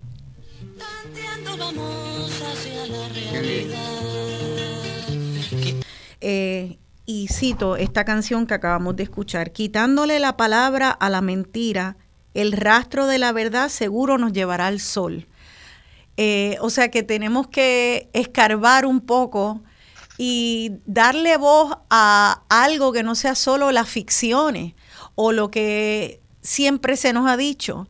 Y en ese escarbar podemos llegar a la luz, dice Silvio Rodríguez. Y por último, dice, nos enseñaron a, eh, así soy yo, así eres tú, así son todos los que de niños padecieron aprender primero la ficción de reyes y de duendes que la ventana de escribir y de leer. porque sí, es que creo que ahí el señalamiento es que esto nos ha pasado a todos, no solo en Puerto Rico, en el mundo. Se nos enseña primero mucho la ficción, la ficción de Santa Claus, la ficción de duendes, la ficción de reyes, de la inmortalidad de los reyes en algún momento que se creían ser representantes de Dios en el mundo. Eh, y, aprendemos eso antes, como dice Silvio, eh, que escribir y que leer. Eh, eso yo creo que es el planteamiento de hoy. Esto es complicado, mi gente. Nuestra identidad nacional, claro que sí, tiene que ver con Ponce de León, pero también, claro que sí, tiene que ver con los indígenas y con los africanos y las africanas y las indígenas que poblaron este, este país y no lo vemos en estatuas. Que quisiera entonces... Eh, que hablemos un poco, vamos a abrir las líneas al público y voy a dar el número, eh, el teléfono para que las personas le hagan preguntas a nuestros expertos y o algún comentario de cómo usted se sintió en cuanto a el derribe de la estatua de Juan Ponce de León. El teléfono aquí 787-292-1703. 292-1703. Y en lo que las personas anotan el teléfono y vayan llamando, pues creo que eh, quisiera, no, no me, no, no sé si es justo preguntarles otra vez, ya luego de esta breve explicación de los aspectos de la mudanza de la capital de Caparra a San Juan, eh, si tienen una opinión a favor o en contra, no tienen por qué tenerla. Eh, no es tan sencillo como hemos visto, pero ¿qué opinan ustedes? ¿Están a favor o en contra o, o entre medio, o sea, más allá de entender que es complicado, que esto no es nada más que poner una cajita, eh, este fenómeno de derribar estatuas, eh, ¿qué opinión tienen ustedes? ¿Ustedes están completamente opuestos? ¿Sienten que esto eh, es justificado? ante el mensaje, Francisco Moscoso. Bueno, yo creo que por lo que hemos dicho, eh, los símbolos representan un estado de conciencia y conocimiento que tienen los pueblos de su realidad histórica en, un momento dado. Y hemos estado eh, mal acostumbrados a celebrar la glorificación de los imperios y de sus símbolos. Así que eh, yo creo que la conciencia y la documentación y la evidencia que nosotros poseemos en este momento justificaría reemplazar varios monumentos, todos los de Cristóbal Colón, no hay que celebrarlo nada. Los de, el de Ponce de León se puede ir otra vez y reemplazarlos con eh, figuras y, o, si no eventos, ¿verdad? Que han representado algo para el pueblo, eh, para el pueblo sobre todo de abajo, para los trabajadores, ¿no? Eh, donde en, en, Mayagüez, por ejemplo, en vez de Cristóbal Colón, yo tendría allí la estatua de Urayoán, el cacique del área oeste. por ejemplo, ¿dónde está una avenida aquí a Guaybanal Bravo, en Puerto Rico?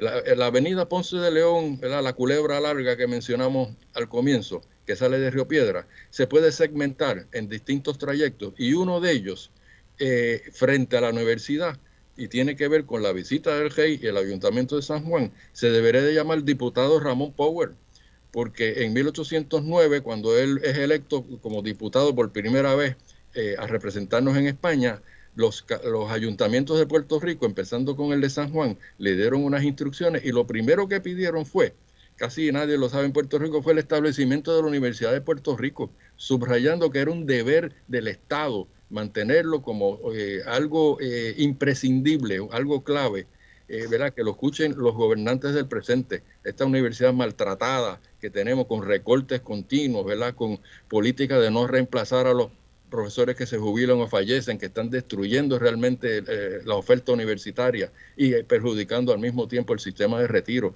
Eso es lo que nosotros tenemos que tener presente, ¿verdad? y, por otra parte, me gustaría eh, volver al punto de los protagonistas que quienes identificaron, edificaron San Juan. Sí. mencionamos también, ¿verdad? Los indios y, y los esclavos negros, pero habían también contingentes entre los propios españoles, de trabajadores artesanos. Eh, ellos forman parte también del conjunto laboral, los albañiles, los herreros, los carpinteros.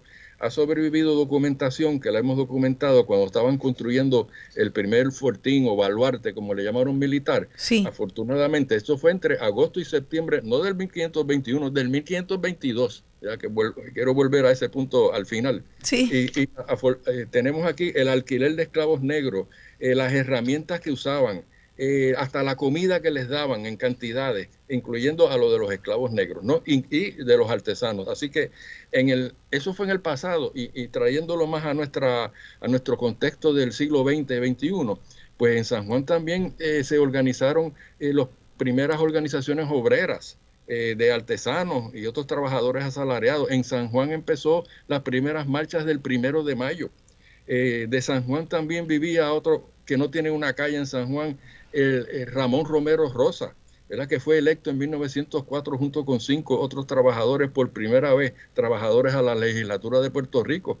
Eso es lo que nosotros tenemos que conocer mejor y reconocer y hacer memoria de eso. porque tanto y tanto y tanto hablar, o sea, no trata de no de, de tapar una parte de la historia porque sería irónico, entonces este, sencillamente no aprender de los colonizadores y los poderosos por aprender de, de los trabajadores o de las mujeres o de las ah, personas africanas o de las indígenas, trata de entenderlo todo y que el exceso de figuras eh, y de historia solo de eh, los poderosos y los hombres blancos, incluso dentro de los mismos españoles que no eran poderosos ni parte de la oligarquía, ¿no? que eran parte de la clase artesanal y trabajadora, es que haya una historia más representativa y abrir los ojos a que no la tenemos, que esas estatuas no plasman una historia eh, con una perspectiva equitativa. Miguel Rodríguez López, su opinión en cuanto a este asunto.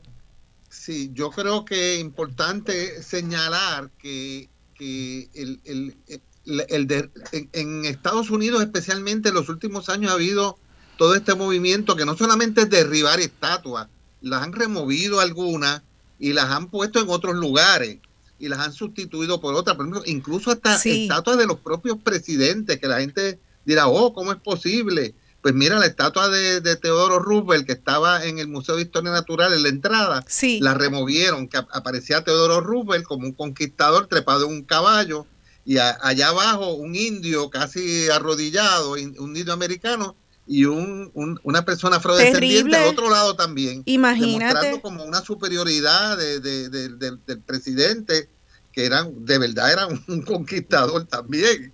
Eh, en, su época. Y pues mira, esa, esa estatua no la destruyeron, pero la removieron y la guardaron en otro lugar. Sí. La de Ponce de León, yo diría que yo- a mí no me molestaría que la pusieran en Caparra, allí en la entrada, frente a Caparra, donde están las, las ruinas de Caparra. Claro. Pues mira, allí póngale la estatua a Ponce de León, lo que sea, ¿verdad? ¿Verdad? No, no hay que destruirla, ni que. Ni, ni- ni- pero volverla a poner de nuevo, yo creo que fue también un gesto que quizás debió haberse pensado más, ¿verdad? Es- Yo sugerí que allí se podía poner algún monumento a los sanjuaneros distinguidos, los, como estábamos hablando, ¿verdad? Como estaba diciendo Francisco Moscoso, muchos que no que se conocen y que no tienen un reconocimiento visual, como Sí. los hermanos, eh, eh, los, los maestros, el maestro Rafael Cordero y su hermana, eh, Ernestina Cordero, eh, el mismo José Campeche, que es del, del viejo San Juan, que vivió allí toda su vida, eh, Ramón Powell también, que fue una persona, ¿verdad?, que, que, que, adelanta, que se alió a, que la gente no sabe, que cuando estuve allá en, la, en las Cortes de Cádiz, se alió a los grupos más, más liberales y más, y más de avanzada, Sí. incluso proponiendo que se aboliera la esclavitud. ¿verdad? Y que, que, en- que en Puerto Rico se viene a abolir, a abolir casi al final del siglo. O sea, el- eh, realmente yo creo que debemos hacer una reflexión de pueblo, Claro. no afincarnos a lo que tenemos. Ustedes saben que en los pueblos de la isla, en los municipios, la mayoría de las, de las figuras, las estatuas que tienen, excepto Mayagüez, ¿verdad? Que ella, o Ponce, pero tienen las estatuas de los caciques, de Humacao, en Guayanilla, en, en Ayuya. Sí. Yo creo que en Utuado, creo que se ha ido. De hecho, en, en la plaza de Rincón hay una estatua que es un grupo de indios ahogando a Salcedo en, una fuente. Sí. Y la gente no se ha indignado por eso. Ay, ¿cómo va a ser matando a un español? Pues mira, eso fue parte de la, de la historia, ¿verdad? No, no fue necesariamente para que para saber si eran mortales o inmortales, pero era por- ajusticiando a un español que, que, que, eh, como parte de la, de la rebelión indígena, ¿verdad? Claro, Y claro. eso pues yo creo que se ha ido cambiando poco a poco. Esto es algo gradual, ¿verdad? No podemos aspirar que de momento ahora ha- haga todo un movimiento de eso, pero los nombres de las calles podemos aprovechar cuando hay calles que se construyen o, o- o avenidas nuevas, ponerle nombre de, de personas, ¿verdad? Ilustres en nuestra historia. A veces se le ponen nombres, qué sé yo, eh, Avenida Chayán, que es un, es un cantante muy importante, pero tampoco no es una figura histórica, ¿verdad? Que se pudo haber mismo. hecho otro nombre allí. Claro. Eh, cosas así, ¿verdad? Yo digo que podemos hacer poquitas cosas, pero que tengan un, un- un significado importante. Y, y me parece un planteamiento muy importante que, que usted acaba de hacer, Miguel, es que el hecho de que este gobierno avanzara tanto a arreglar por ochenta y pico de mil dólares la estatua y ponerla de inmediato, para mí es una manera de ponerle un tapón a este diálogo que nosotros claro, estamos sí, sí. teniendo. a Aquí que, no pasó nada. aquí no pasó nada y a que no, eh, de que si este diálogo lo estamos teniendo no tenga ninguna consecuencia, que sea un diálogo y una participación inconsecuente porque como quiera Ponce de León va a estar ahí, no importa lo que ustedes dialoguen ni como, como pueblo eh, se pudiera llegar a algún tipo de consenso. Este, esa propuesta tan buena. que el rey no se, no se molestara. El, el rey que vino Pero no le interesa eso.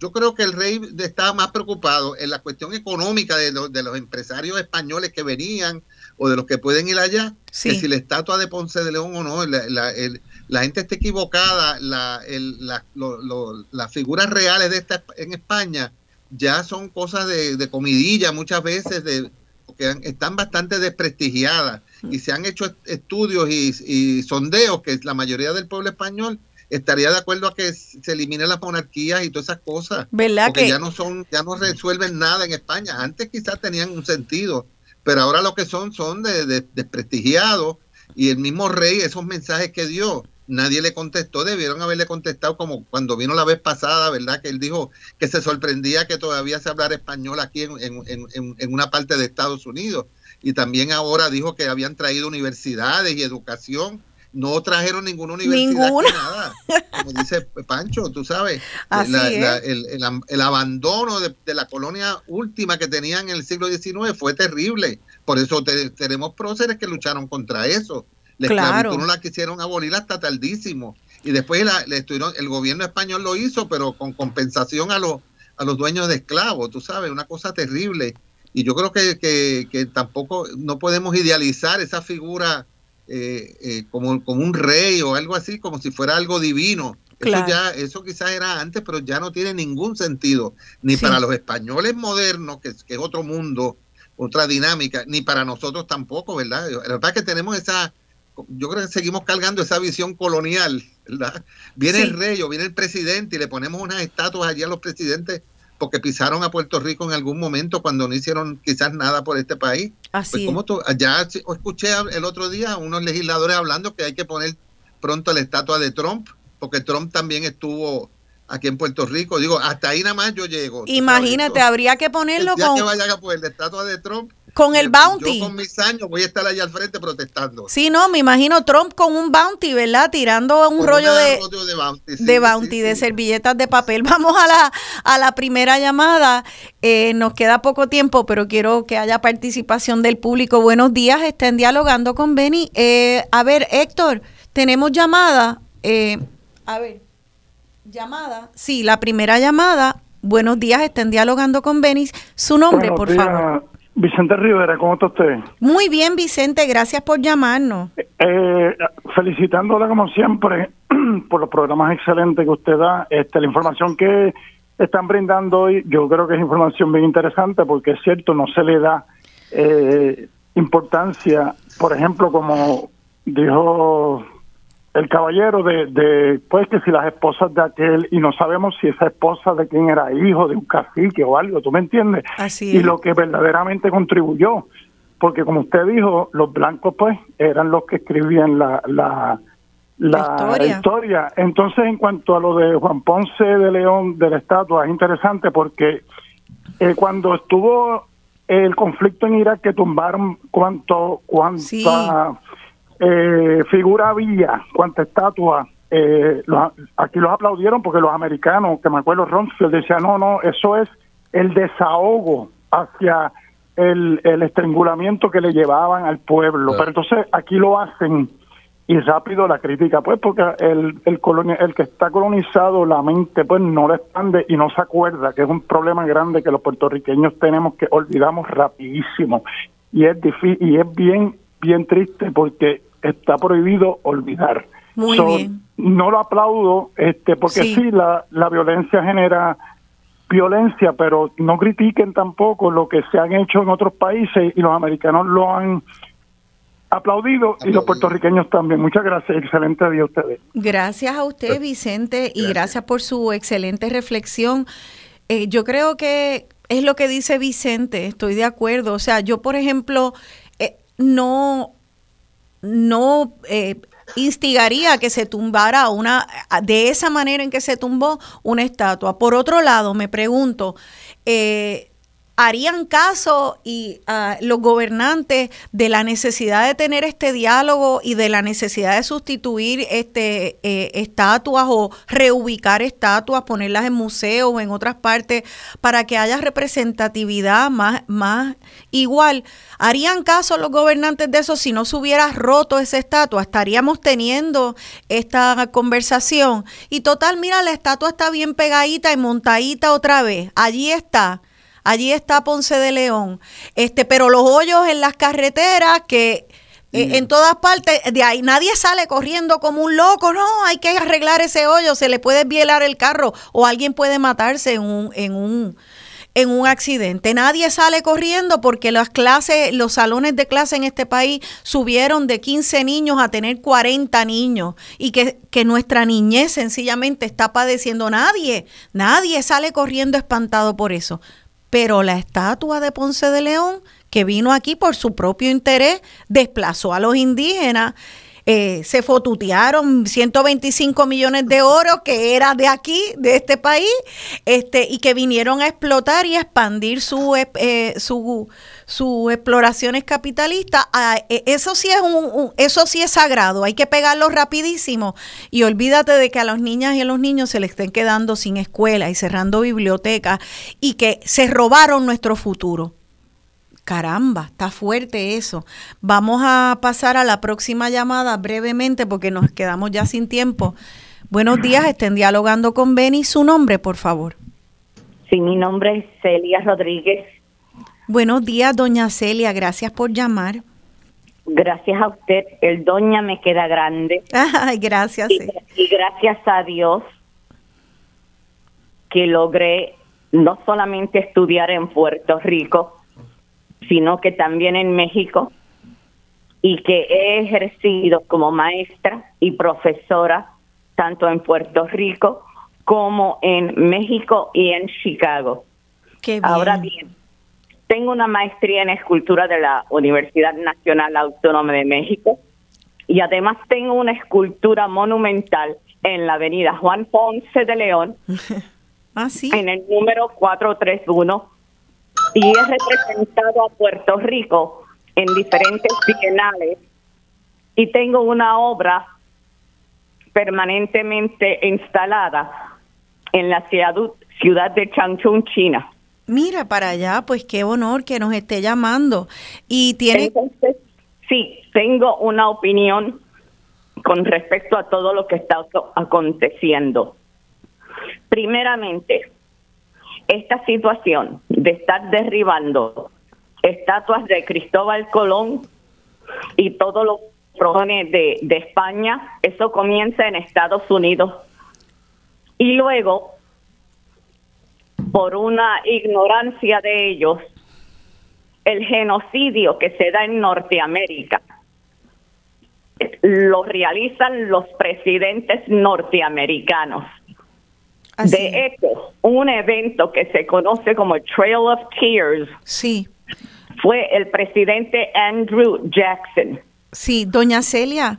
Eh, Luego, y perdóname, perdóname, no conozco su nombre. Dije que el doña me queda grande. Sí, gracias, Celia. Sí, eh, pero sabe que lamentablemente me están me están haciendo señales de que nos tenemos que ir y me da mucha pena porque Estoy en, mire, los adefesios que se instalaron en el viejo San Juan con despilfarro y el robo de millones de dólares. Hay dos país, pasillos aquí frente a la placita de San José que yo les puse los meaderos y que tienen un bar, una barra para expendio de bebidas alcohólicas. sí, Que se dem- que eso hay que derrumbar, demoler esos dos pasillos y hacer aquí un gracias don, gracias Celia por llamar, gracias por llamarnos y lamentablemente eh, tenemos que ya eh, entregar el programa al próximo programa, así que gracias por haber llamado. Eh, ya se nos quedó, nos quedamos sin, sin tiempo y quería que repitieran ambos de ustedes el nombre de los últimos libros que han publicado, porque sé que parte de esto y de, de este programa se va a despertar el interés de muchas personas y los invito y las invito a que leamos más historia de nuestro país. De eso trata. Así que los títulos y dónde se pueden conseguir los libros, Francisco Moscoso.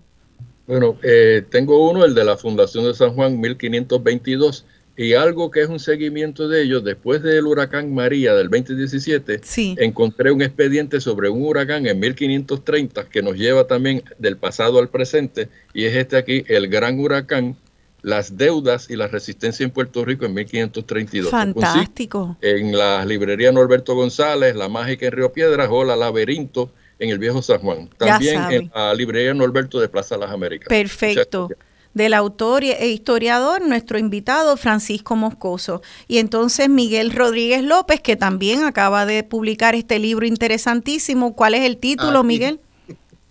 el libro de El indio borincano y el rey emperador, la historia de un indio eh, cristianizado, obviamente con nombre cristiano, pero que llegó a ir hasta España y visitar la ciudad de Burgos, donde se encontró con el rey emperador que hablaba eh, eh, Francisco ahorita, Carlos I, joven también, Qué bien. para hablarle de las cosas que estaban ocurriendo en Puerto Rico en ese momento. Y tuvo consecuencias la visita. Después de la visita, el rey tomó unas decisiones que afectaron la vida en cierta medida un poco más positiva para los indios de Puerto Rico.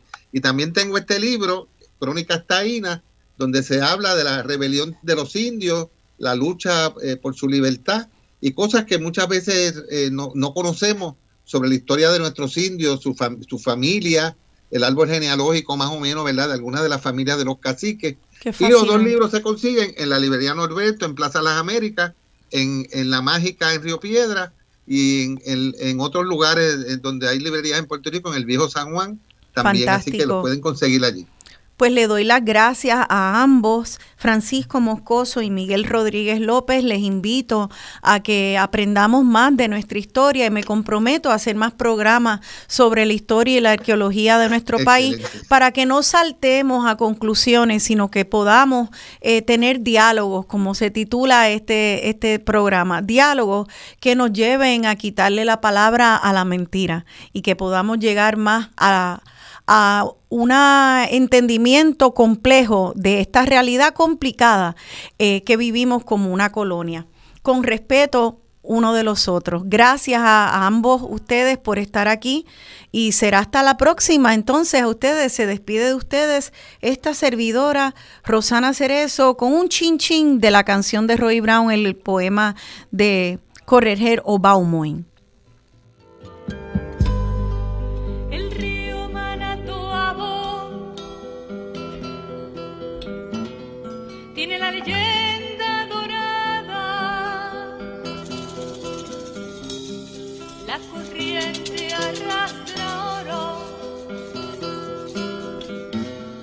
La corriente está ensangrentada.